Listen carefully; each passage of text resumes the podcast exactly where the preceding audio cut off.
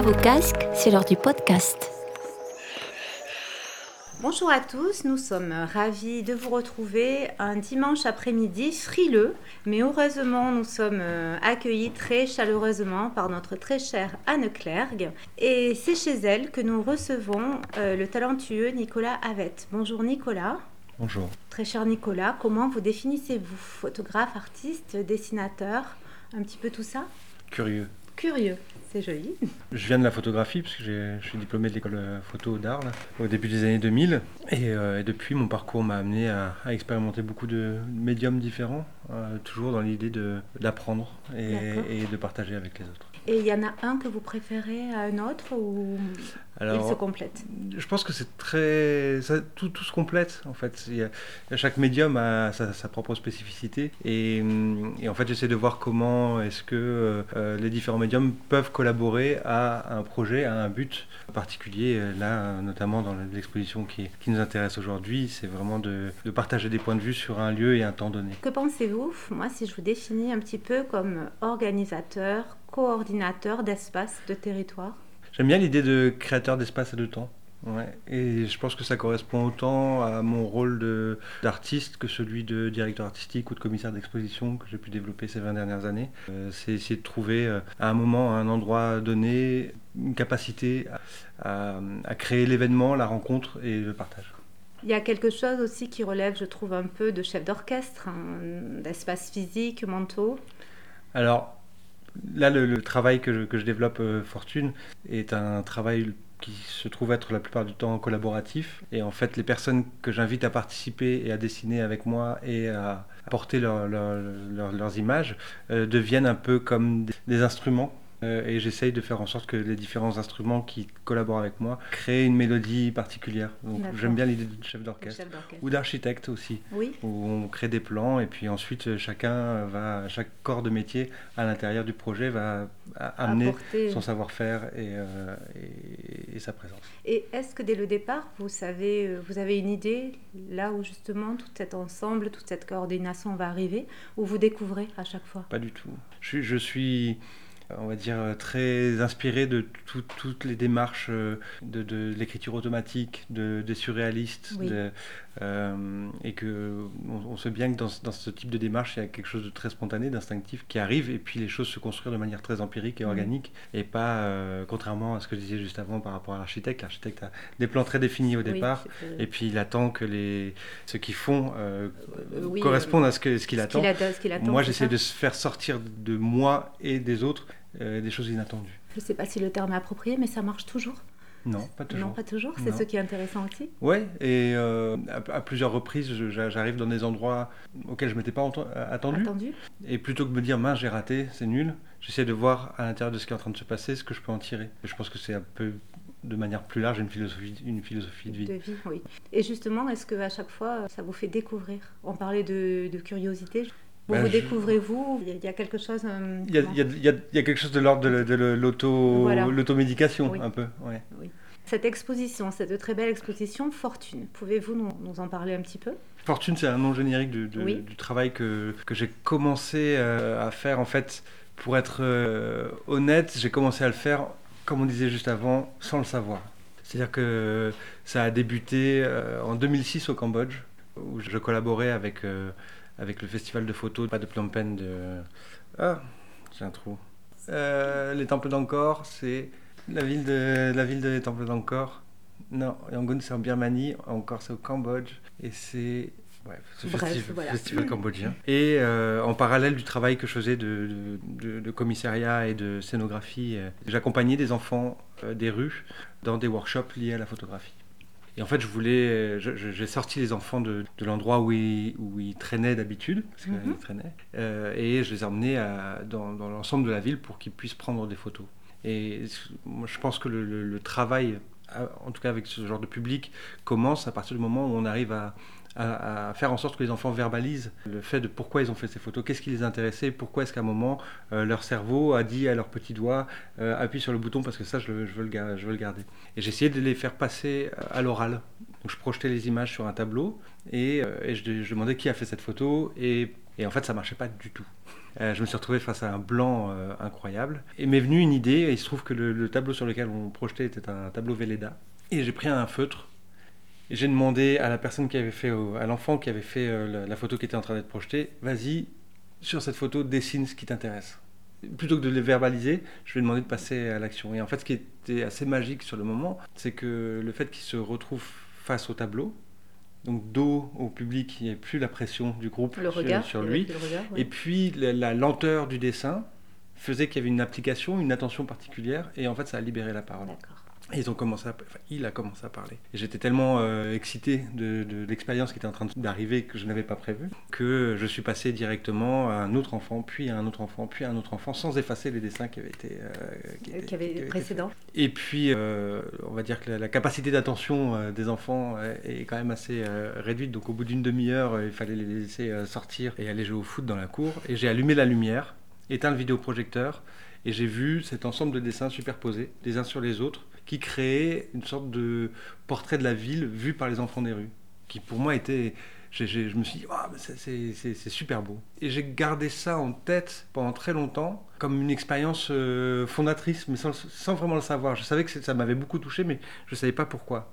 Et puis, en fait, c'est euh, ben, 11 ans plus tard, après avoir euh, collaboré avec de nombreux festivals, eu des expériences à Taïwan, en Chine, aux États-Unis, je me suis dit, mais il faudrait que, que, tu trouves quelque chose qui te, qui te correspond.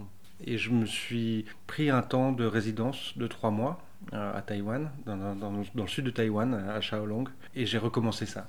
Et je me suis dit, en fait, pendant des années, j'ai essayé de faire des expositions où c'était mes photos, où c'était uniquement mon travail, où j'avais une sorte d'ego, de dire, regardez, moi j'ai une vision sur le monde. Et en fait, je me rendais compte que plus j'interrogeais les autres, et plus c'était riche et que en fait les, même des gens qui ne sont pas professionnels euh, surtout des non professionnels en fait ce sont des gens qui ont plus de spontanéité ça me nourrissait et eux se nourrissaient aussi également à mon contact et du mm. coup j'ai trouvé là un, terreau euh, fertile, pour, pour, mm. pour, que pour que tout pousse. Et depuis 4 ans, je ne fais plus que ça. Alors, vous avez dit euh, que cette, quand vous avez fait cette projection, c'était un magnifique, je ne sais plus le terme que vous avez employé, mais de, ville, de, de, la ville. C'était un tableau de la ville, enfin. un portrait de la ville. Un portrait de la ville. Et moi, je dirais, ça, ça, je pensais que c'est ce que vous alliez dire d'ailleurs, euh, de vie au lieu de ville. Alors, là, il y avait beaucoup de. En tout cas, sur ce premier-là, il y avait beaucoup de figures humaines. Euh, les enfants aiment se regarder, ils se sont dessinés les uns les autres. Donc, il y avait un mélange d'architecture. Par exemple, je les avais amenés dans un hôtel 5 étoiles, lieu dans lequel, euh, si jamais ils étaient arrivés euh, tout seuls, euh, ils se seraient fait virer par le, par le portier malproprement. Et là, vu qu'on était dans un contexte de workshop pour le festival qui était très connu, qui apportait beaucoup de touristes, etc., etc., oui, ils nous ont laissé rentrer. Donc il y avait des vues de l'intérieur d'architecture intérieure sur des hôtels de, luxe, sur un parc d'attractions aussi dans lequel mhm. on est allé, dans lequel ils n'auraient jamais pu rentrer normalement non plus. Et puis, et puis leur figure aussi. Et c'est vrai que ça, ça, ça crée je parlais des surréalistes tout à l'heure. Quand je regarde ça, c'est marrant, je suis retombé sur les images de ce tableau euh, ce matin. Et on, aurait dit quelque chose d'une peinture de Chagall. Ou des, voilà, des choses qui sont en lévitation, qui tout d'un coup créent un dialogue entre elles, mais, mais, un dialogue qui, qui n'était pas euh, volontaire. oui, qui est finalement spontané. Baudelaire parle de ça, il parle de la modernité sur les arrangements inconscients. Comme, comme, comme, quand on pose euh, des objets sur euh, le rebord d'une cheminée, et puis c'est des objets qu'on a eu à différentes époques de notre vie, qu'on garde, et puis d'un coup, quand on regarde tous les objets ensemble, ça crée, ça crée, une histoire sans qu'on l'ait décidé auparavant. Oui, c'est vrai. Alors il y a peut-être aussi quelque chose un peu euh, chez vous d'anthropologue? J'ai quand même beaucoup de respect pour la profession d'anthropologue, pour, pour, ne pas dire que je le suis, mais en tout cas, je m'intéresse à ce qu'on est en train de vivre à, notre époque, aux signes de notre époque et à la manière dont on regarde le monde. Il y a une phrase qui me, qui me tient à, cœur, une phrase, encore une phrase sur laquelle je me suis trompé. Je me souviens, je, sais quand j'étais à l'école photo, je rentrais un soir euh, après une soirée euh, bien arrosée et euh, je me mets à faire le, la, vaisselle qui est restée puisque j'étais en colocation et mon colocataire disait Ah, il y a toujours la vaisselle. Et je, lui ai raconté la, la soirée et c'est une époque où j'étudiais beaucoup l'œuvre du Caravage et notamment la crédulité de Saint, de, Saint Thomas.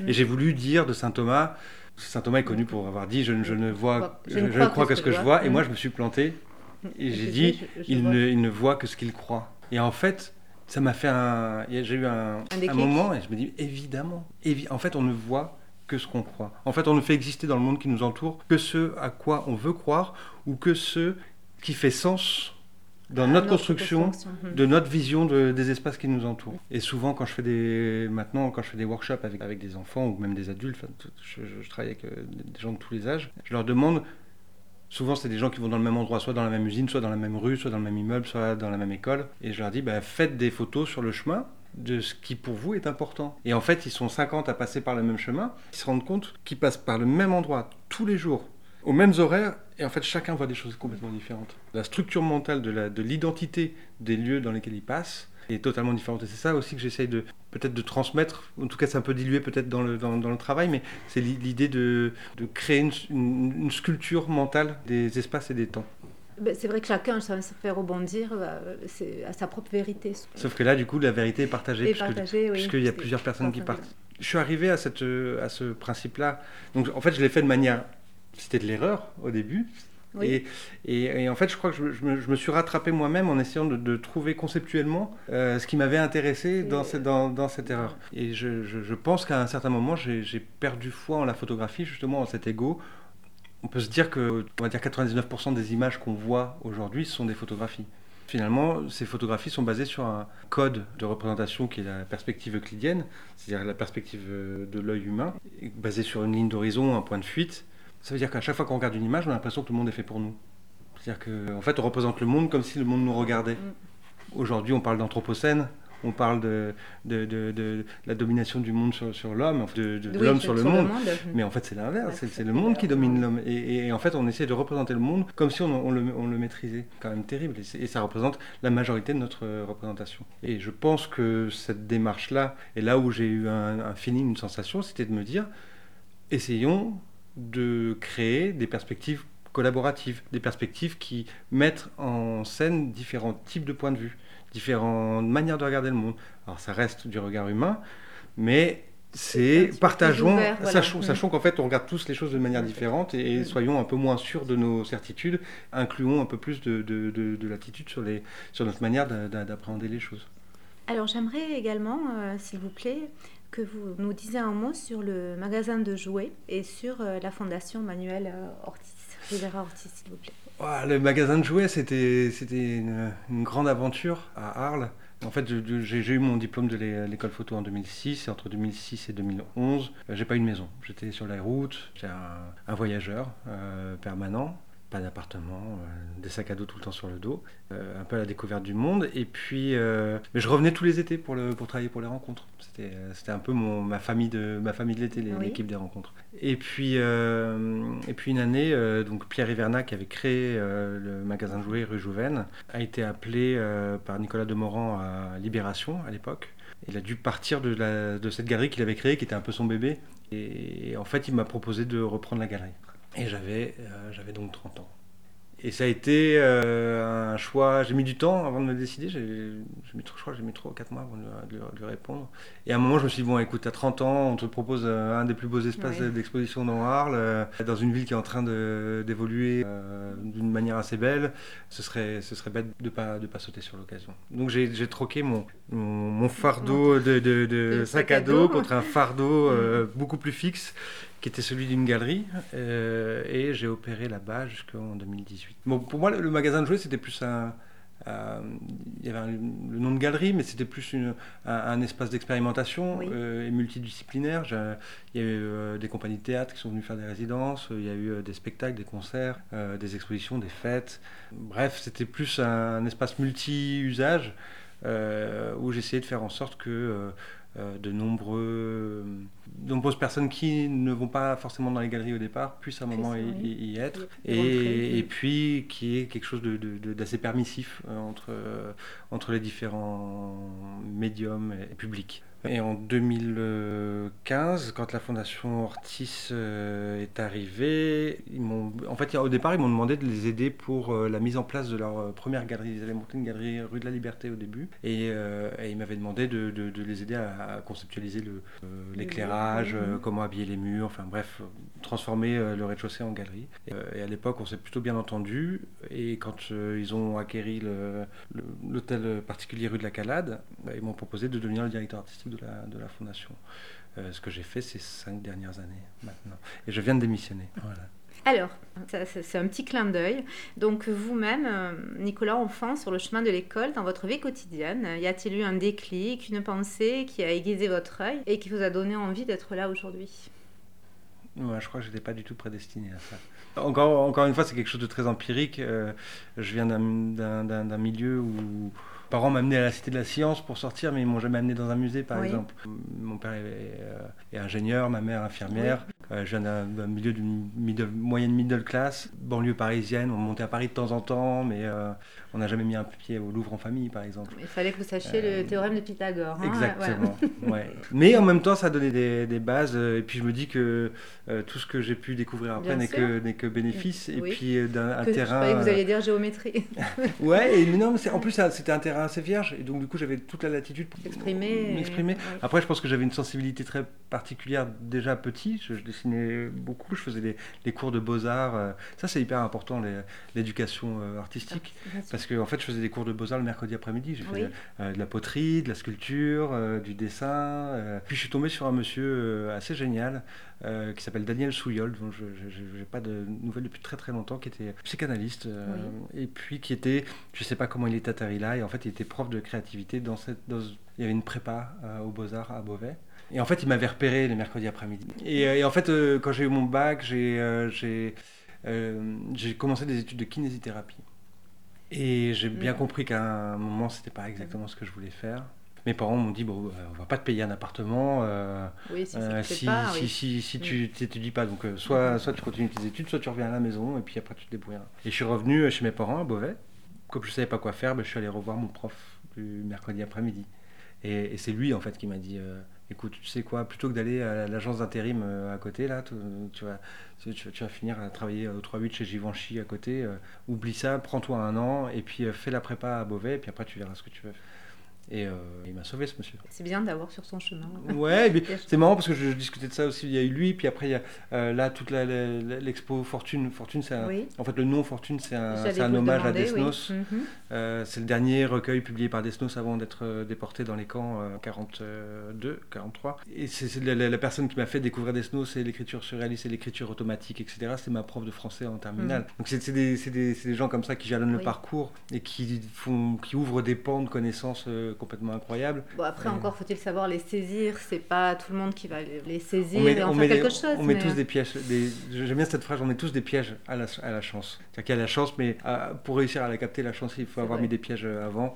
Et ça, ça vient de, de l'éducation. Et puis, il y a quelque chose de, d'inné aussi. Il y a quelque Aussi, chose de, l'ordre de l'instinct. Je, je pense que vous savez que nos, nos fils rouges, à, à Laure et à moi, sont euh, Arles et l'Arlésienne. Euh, Donc, quel est votre rapport à Arles? C'est un élastique.